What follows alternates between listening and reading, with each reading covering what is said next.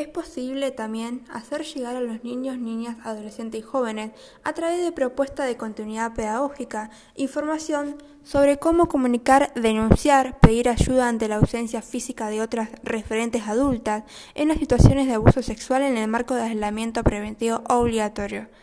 Se pueden acordar formas simbólicas como banderas, gestos, colores, como profesionales, vecinos o referentes comunitarios.